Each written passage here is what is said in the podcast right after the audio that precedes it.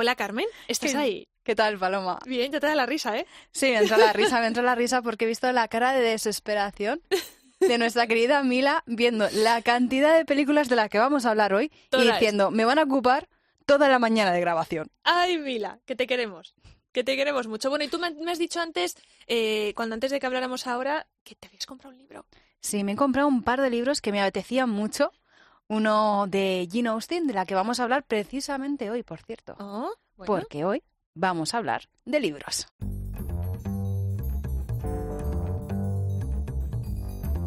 Invitadas indiscretas con Carmen Ibañez y Paloma Paulet.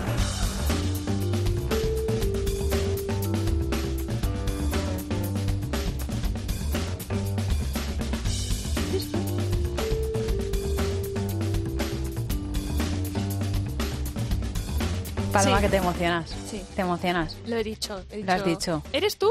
¿Eres tú? Sí, sí, sí, es Mikey, es Mikey. Es no Mikey de es nuestra voz, es nuestra voz. Es que Sí. ha venido a vernos hoy, entonces es la voz tan bonita que escuchamos al principio de invitadas indiscretas y le he visto al otro lado y me ha salido. Y te has emocionado. Exacto. Te has emocionado. Sí, efectivamente. Oye, Paloma, hemos empezado hablando de libros y Mm. yo tengo curiosidad. ¿Qué tienes tú últimamente entre manos? Por favor, hemos dejado el terror a un lado. Lo hemos prometido. Estoy con Stephen King, Seguimos, sigo con Stephen King. Seguimos. Me estoy leyendo eh, relatos cortos de él y es una maravilla. Bueno, pues mira, no ¿Y está tú? mal, no está mal. Yo ahora mismo tengo entre manos un libro de cartas de Jane Austen, ¡Qué bonito! ¿verdad? Me encanta. En la que ella cuenta, bueno, pues los miedos que tenía al escribir sus obras, cómo iba llevando esto de ser novelista en el siglo XIX, Uy, qué maravilla. mujer independiente sin un hombre al lado, que está muy bien, de verdad. Habría que leerlo, es mucho más moderno de lo que la gente se piensa. Me encanta. Así Me que nada, yo estoy ahora con eso entre manos. Tomo nota. Hablando de cartas, por cierto, perdón, eh, inciso, Oscar Wilde, también británico, tiene un libro de, mm, no sé si son cartas que escribió durante su estancia en la cárcel.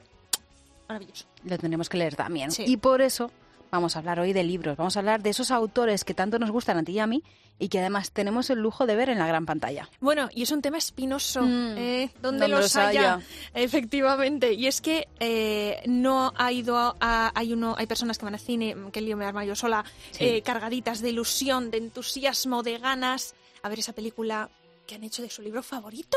Ese libro que has estado leyéndote desde los Mm. 5 años, o desde los 10, o desde los 15. Y entonces tú ya te has hecho una idea de los personajes, de protagonista, de su voz, de su color de pelo, del escenario, de tal y cual. Y el disgusto es monumental, porque claro, Y sales. es que somos muy injustos, Paloma, porque si lo piensas, tú lees un libro y tú te imaginas en tu mente, Claro. pues cómo es, por ejemplo, la señorita Bennet, Por ejemplo. por ejemplo, o el señorito Darcy, Estamos hablando de orgullo y prejuicio. Orgullo y Prejuicio. Tú te los imaginas, te los Sí. llevas a tu mente y de repente llega Joe Wright y hace esto. He luchado contra el sentido común, las expectativas de mi familia, su inferioridad social, mi posición y circunstancias, pero estoy dispuesto a dejarlas a un lado y pedirle que ponga fin a mi agonía. No comprendo. La amo. Bueno. tú- Que nada en contra de esta película de 2005 con Kira Knightley. Nada en contra, pero hombre, Qué ironía. que no, que no es Jane Austen. Bueno, yo Que no, aquí es no- no- muchísimo mejor la versión de Colin Firth. La, La- miniserie esta de la BBC. Sí, bueno, sí. bueno, años luz. Seguramente es mejor. pero mucho vamos a ver. mejor, es mucho Carmen, más señorito Darcy. Bueno, pero este hombre no, que. no, eh, eh, no, no, no, no, no. Aquí no nos vamos a llevar bien en este Y luego, episodio. La mejor de todas, y eso que la recreación histórica es bastante cutre, por así decirlo, porque Sí. no se corresponde con la época de Jane Austen, es la de Lawrence Oliver en 1940 con Grig Garson. Ajá. Esa película es maravillosa. No la he visto. Ahora, mira. sí que es cierto que el vestuario completamente equivocado en la época porque utilizaron el vestuario de lo que el viento se llevó. Oh, Pues sí que se han ido. Se han ido Claro, pero a- es que los estudios tenían que un poquito amortizar. re- amortizar y reutilizar y era la típica película que se hacía un poquito para cumplir esa Ajá. adaptación del Orgullo y Prejuicio y entonces utilizaron pues el mismo vestuario. Entonces el vestuario choca un poquito con la novela, Sí. pero esas interpretaciones, Esa no la he visto. ese Darcy Lawrence Oliver, Hombre, es que Lorenz Olivier mejora todo lo claro, que hace. después Ahora, Colin Firth y ya pues luego tenemos claro. Matthew No McFadden. esperes que me guste esta versión de Joe Wright. Pues a mí no me esperes. encantó, No esperes que me guste. Yo tengo que decir que vi primero la película de, eh, de Keira Knightley de 2005 antes que leer el libro. Luego me leí el libro y me encantó, pero, pero la película, más la banda sonora es que es una gozada con. Darío Marianelli, que es este que estamos escuchando, y es que te pone los pelos de punta. Y es que hay bandas sonoras que superan al libro y a la película. Nos conocemos hace muchos años y es la primera vez que vienes a pedirme ayuda. Ya no recuerdo la última vez que me invitaste a tu casa a tomar un café. Y creo que mi mujer es madrina de tu hija. Pero hablemos claro. Nunca has deseado mi amistad. Te asustaba estar en deuda conmigo. No quería meterme en líos. Oh, lo entiendo.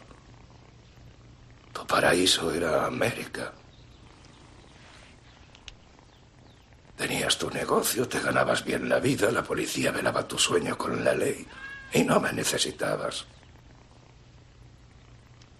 Pero ahora vienes a mí a decir, don Corleone, haga justicia.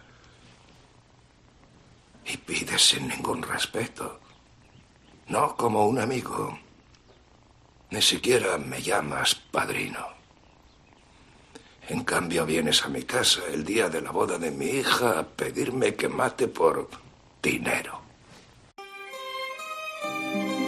A ver, es que ¿quién va a casa de Don Corleone y no le llama padrino? Por Dios.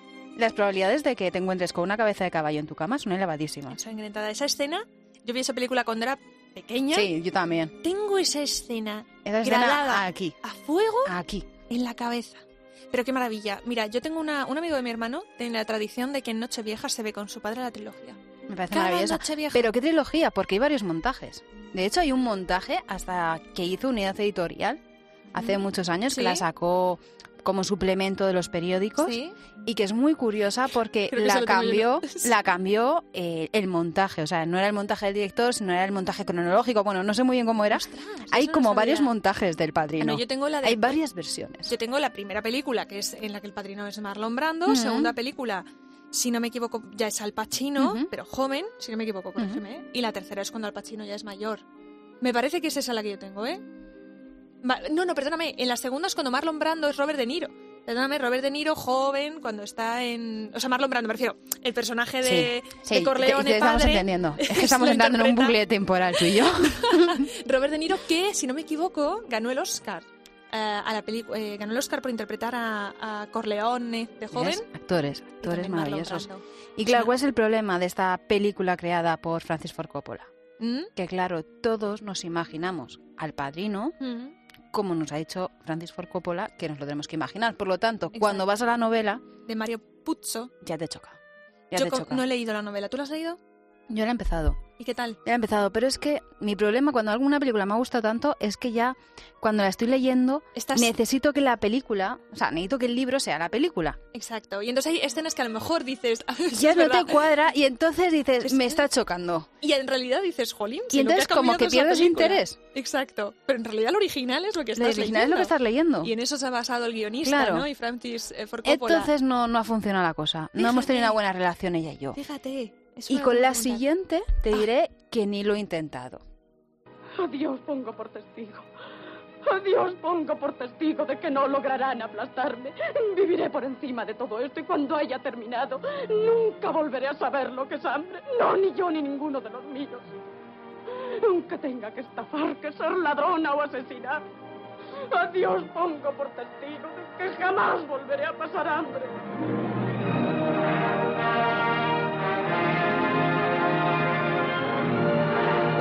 Es que claro, esto no lo puedes intentar porque claro, yo vi lo que el viento se llevó siendo muy niña. Yo también. Entonces, La claro, la película de los vestidos, porque como llevaban esos vestidos así yo tan la película de Semana Santa, porque no sé, porque en mi casa siempre se veía Semana Santa. con Benur, que de esa Sí, también con Benur tenemos que hablar también. Sí. Chica, es que claro, ahora tú te imaginas leer la novela y no ver a Vivian Leigh en el personaje. No, claro, es imposible. No te lo imaginas y además, fíjate que yo me he comprado la novela.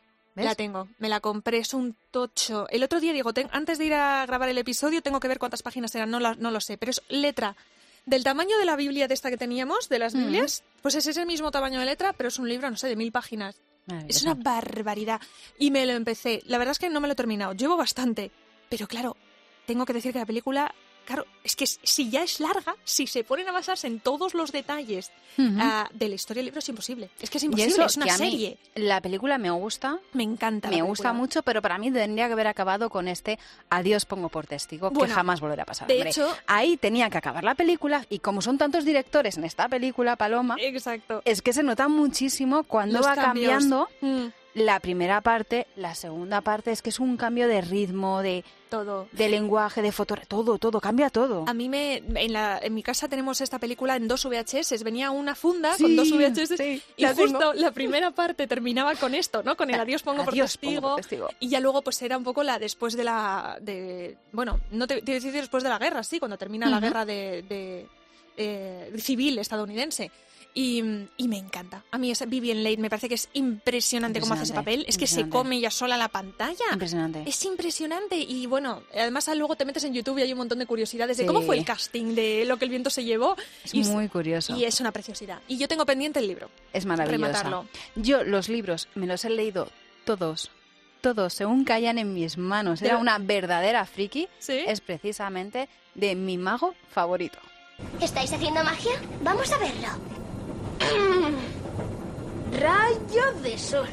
Margaritas con mantequilla. Volved amarilla esta ratilla. ¿Estás seguro de que eso es un hechizo? Porque no parece muy efectivo. Yo solamente he probado unos cuantos muy sencillos, pero me han funcionado.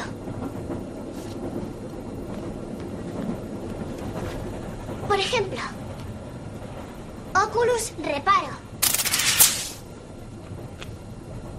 Es bueno, ¿a que sí? ¡Cien centellas! ¡Eres Harry Potter! Soy Hermione Granger. ¿Y tú eres...? Ambrosia. Un placer. Los dos deberíais poneros ya las túnicas. Estamos a punto de llegar. Claro, es que no se puede llegar a Hogwarts sin la túnica puesta. Es genial. Estábamos comentando ahora con Mila, ¿verdad? Que Sí. Hermione Granger es un personaje en Harry Potter que al principio te puede resultar un poco repelentilla, pero es que, es que Bueno, aún así te cae bien. Vidilla. Pero es que aún así te cae bien. Pero yo la adoro, Yo desde el minuto uno. Además me parece que es la típica niña súper fiel y súper buena amiga. Sí, y además... Me ¿cómo- parece maravillosa. Y le da... Súper leal. Sí. Y me gustaba que le daba igual lo que pensaran los demás, ¿no? Porque Sí, muchos ese pelo... Tal cual, así electrizado. Yo lo tenía Además, igual de claro, pequeña. ¡pas! ella era hija de muggles, o sea, imaginaros, Sangre ¿no? De sucia, no magos, ella era sangre sucia. Exacto. Y pasaba de todo, era la más lista de la reunión. A mí me encantaba eso. Es el decir, mejor mira, personaje. Tal cual. Para mí debería haber sido la protagonista de la historia, me gustaba mucho más que Harry Potter, sinceramente. Eh, eh, sí, hombre, pero lo que es que a Harry el pobre cada año que iba a Hogwarts le pasaban tres calamidades cada año. Yo lo que no entiendo es cómo seguía yendo al colegio. Sí, la verdad. Pero dices que cada año me va a pasar algo peor. O sea, Totalmente. es así, va increchendo. Y luego que ha tenido grandes directores, porque en la primera, en Ujú. 2001, fue Columbus el Sí. que la llevó al ca- La cine. 1 y la 2, me parece. La también. 1 y la 2 también. Creo que la dos es de 3 es mi favorita. El prisionero de Azkaban Ajá. y Alfonso Cuarón. Maravillosa, 2007. Yo creo que es la mejor adaptación porque además Alfonso Cuarón consiguió que ese libro y esa película en mi mente se adaptaran y se juntaran perfectamente. Entonces me pareció maravilloso. Yo los libros tengo que decir que leí del 1 al 4. Pues no, yo me A leí del 1 de al ahí no. 7. Y no me gustó Rowling. nada que el 7 en las películas lo parte. No me gustó, Ah, no ya. me gustó. Me pareció que pierde ritmo por todos sitios. Yo Eso. eso confieso que no me, me quedé en el 4. Y a partir de ahí, Yo sí, me ya todos. seguí las Todos. películas y no me Fan. gustaron además. Como Fan. continúa, no. Claro, es que, es que los libros eran mejores. Oye, damos un retroceso en el tiempo, Retroceso ¿no? en el tiempo. Si consigues aprender una sola cosa, te llevarás mucho mejor con todos tus semejantes. Nunca llegarás a comprender a una persona hasta que no veas las cosas desde su punto de vista. ¿Cómo? Hasta que no logres meterte en su piel y sentirte cómodamente. Pero si continúo yendo a la escuela, no podremos leer juntos. Scout, ¿sabes lo que significa transigir? No hacer caso de la ley. Ah, no. Es un acuerdo al que se llega por consentimiento mutuo. Ahora te explicaré en qué consiste. Tú consientes en ir a la escuela porque es necesario y yo consiento en que cada noche continuemos leyendo juntos como hemos venido haciendo. Claro, es que si le contigo Atticus, Bueno, claro, como para renunciar, como para renunciar a que te cuente una historia. Este libro lo descubrí yo hace poco. Matar a un ruiseñor. Matar a un ruiseñor. De. Harper Lee. Exacto. Pues yo lo descubrí hace tres o cuatro años y fue una delicia.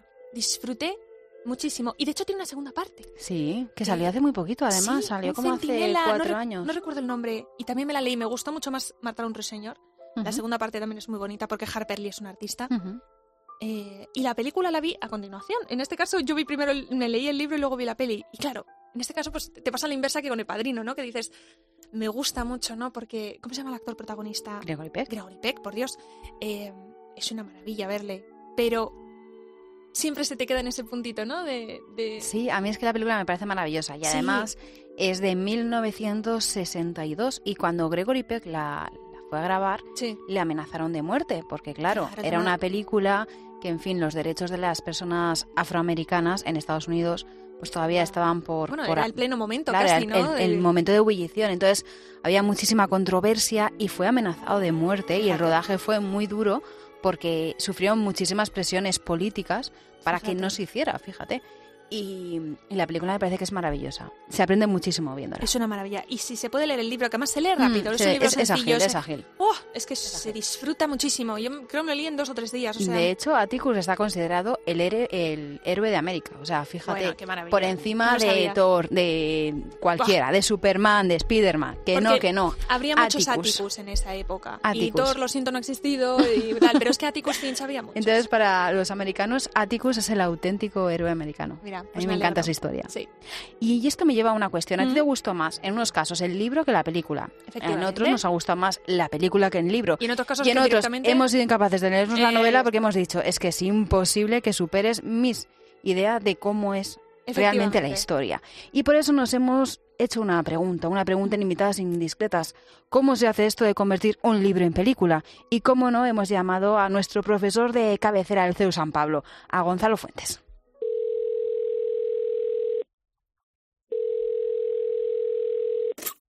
Hola Gonzalo. Hola chicas, pues un placer estar de nuevo con vosotras y pasar aquí, aquí un ratito a gusto hablando de, de literatura y de cine. Bueno, yo quería preguntar a Gonzalo, un gusto, ¿qué diferencias hay eh, entre la narrativa literaria y la narrativa cinematográfica? Eh, de diferencias acerca de los dos lenguajes, yo creo que ambos formatos tratan de contarnos una historia y cada cual pues tiene su propia forma de contarlo, su propio lenguaje. La literatura necesita un espacio, unas líneas o páginas para descripción de lugares, personas y vestuarios que en el cine se pueden enseñar solo con un plano. Por otro lado, cada novela se verá representada de forma diferente en la cabeza de cada lector, mientras que en una película el director es el encargado de tomar esas decisiones, por lo que la imaginación del espectador se queda en un segundo plano. Eh, Y luego hay muchísimas más diferencias, pero, pero bueno, lo importante es que al final hablamos de dos expresiones artísticas que nos van a relatar una historia y, y esa historia tendrá una, una evolución, una transformación y, y al final pues te dejará con mejor o, o peor sabor de boca, ¿vale? Pero hablamos de arte y como tal tiene muchas formas de ser expresado y todas son muy respetables. Eso que nos dices, Gonzalo, del sabor de boca, porque parece que a una parte del público como que nunca termina de convencerle 100% la adaptación de su libro favorito. Uy, los auténticos seguidores de una novela o una saga literaria son muy difíciles de contentar. Pensad que ellos están partiendo de un nivel altísimo, que es ese libro que tanto admiran, y pretenden que sucedan las mismas cosas exactamente que en ese libro. Y entonces rescatar esas emociones que sintieron al leerlo, eh, pues es, es, es, es imposible. Entonces, eh, pues partiendo de esa base, es que mm, hablamos de dos formas diferentes de narrar y cada una tiene sus propias virtudes y sus propios códigos. Les suele doler especialmente la supresión de algunas tramas secundarias, que en la literatura pueden resultar muy enriquecedoras y, y muy bonitas, y pueden ayudar a conocer incluso mejor los personajes, pero en cine mm, en muchos casos acaban provocando una ruptura en el ritmo, porque la película siempre te- debe llevar un ritmo para no aburrir al espectador, y, y claro, eso se convertirá en un hándicap que en, las, que en los libros no sucede. Claro, porque ese hándicap puede llegarme a ser una Mm. película mejor que un libro. ¿Puede ocurrir eso?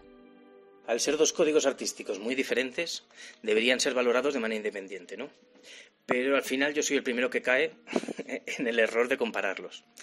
Eh, por ejemplo, aunque sea un- una adaptación de un cómic o de una serie de cómics en lugar de, de un libro, cuando Steven Spielberg estrenó la película de Tintín, El secreto del unicornio, recuerdo que fui al cine con una amiga y, la amiga se pasó la película quejándose de que habían cogido escenas de varios cómics y los habían juntado como si fuese un mosaico, un, collage.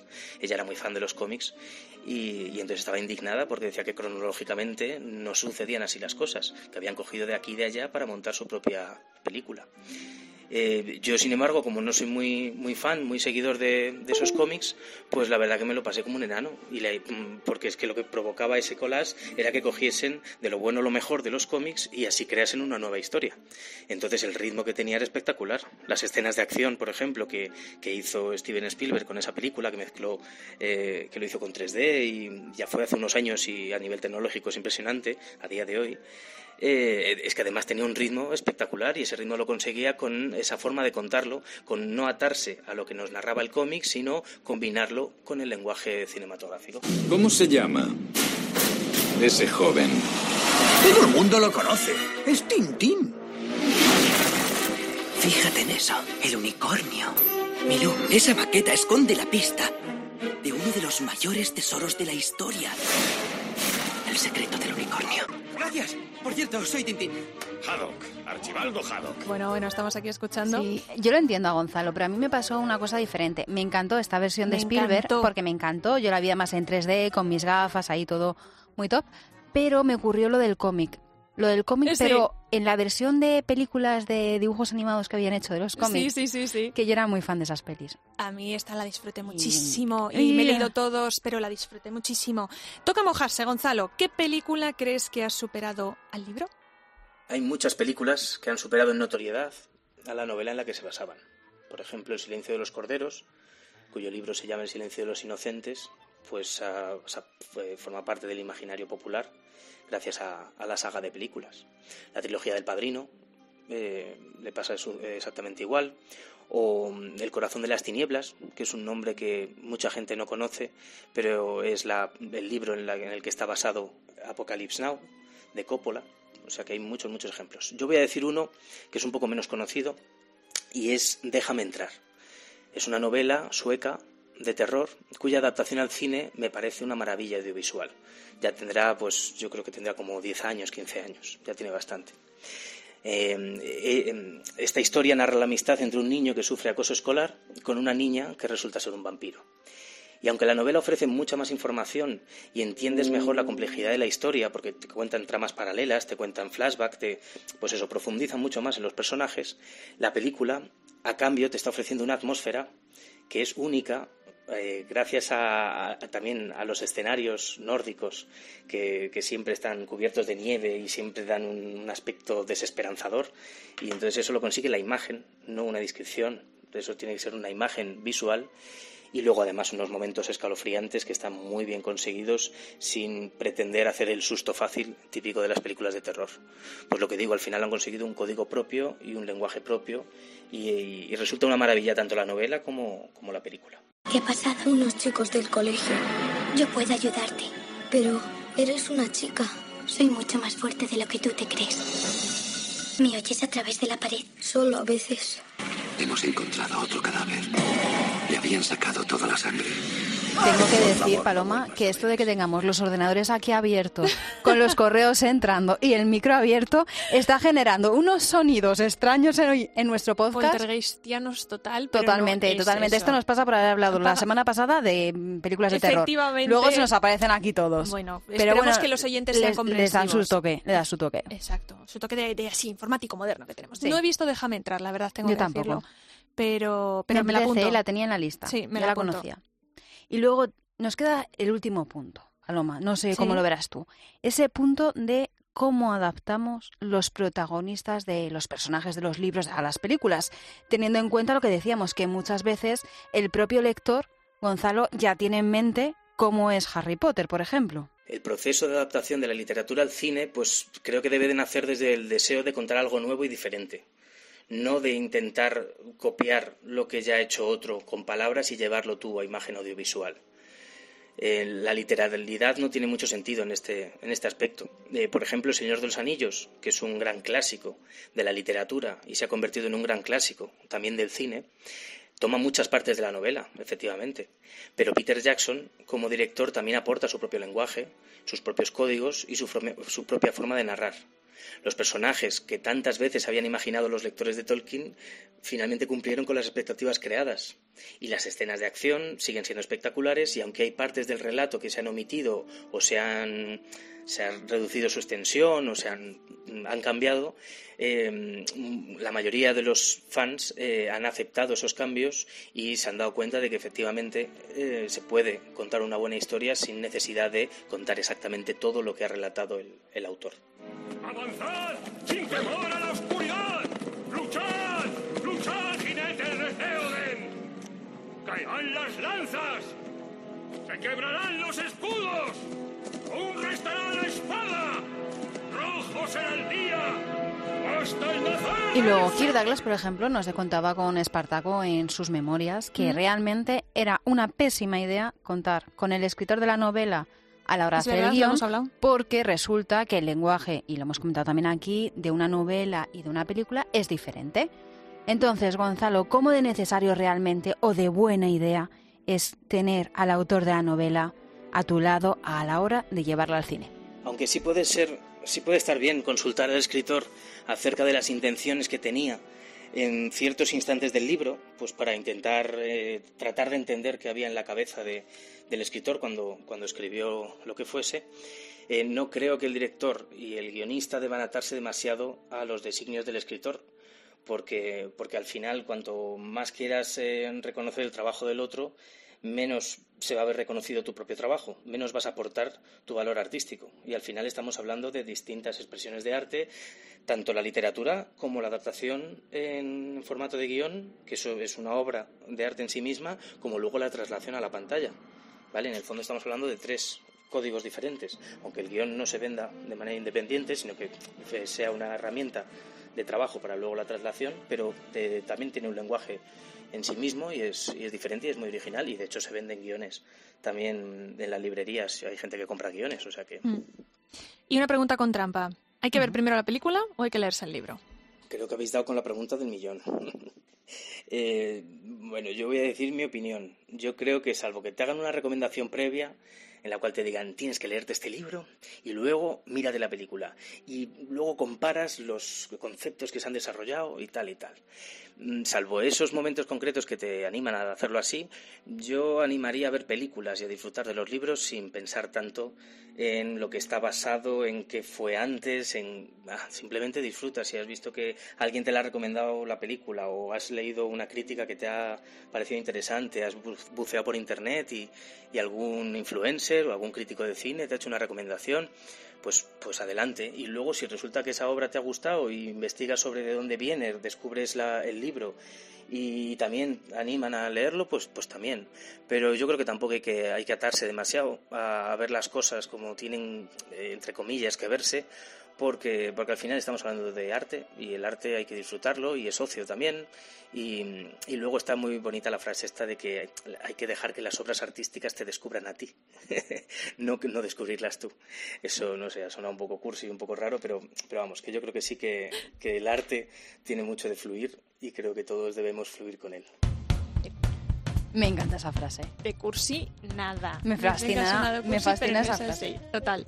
Bueno, nos tenemos que ir. Sí, que siempre es un gusto contar con Gonzalo. Muchas gracias, Gracias, Gonzalo, por haber Gonzalo. estado un día más con nosotras. Eso es, el debate va a continuar porque es un debate eterno. Así que, oyente, querido oyente, a seguir leyendo, a seguir viendo películas. La semana que viene seguiremos aquí. Carmen, nuestra querida Mila, nuestra técnico que la- nos sigue en todas nuestras locuras, y yo, Paloma. Mientras, ya lo sabes, sigue disfrutando del mejor cine y de los mejores libros. Ya nosotras, ya lo sabes, nos encuentras 24-7 en cope.es, en ebooks, en iTunes, intentando dar respuesta a todas esas ideas locas que nos plantean nuestros adorados, adorados guionistas. Guionistas. Eso es. Así que ya lo sabes, buenos días. Buenas tardes. Buenas noches.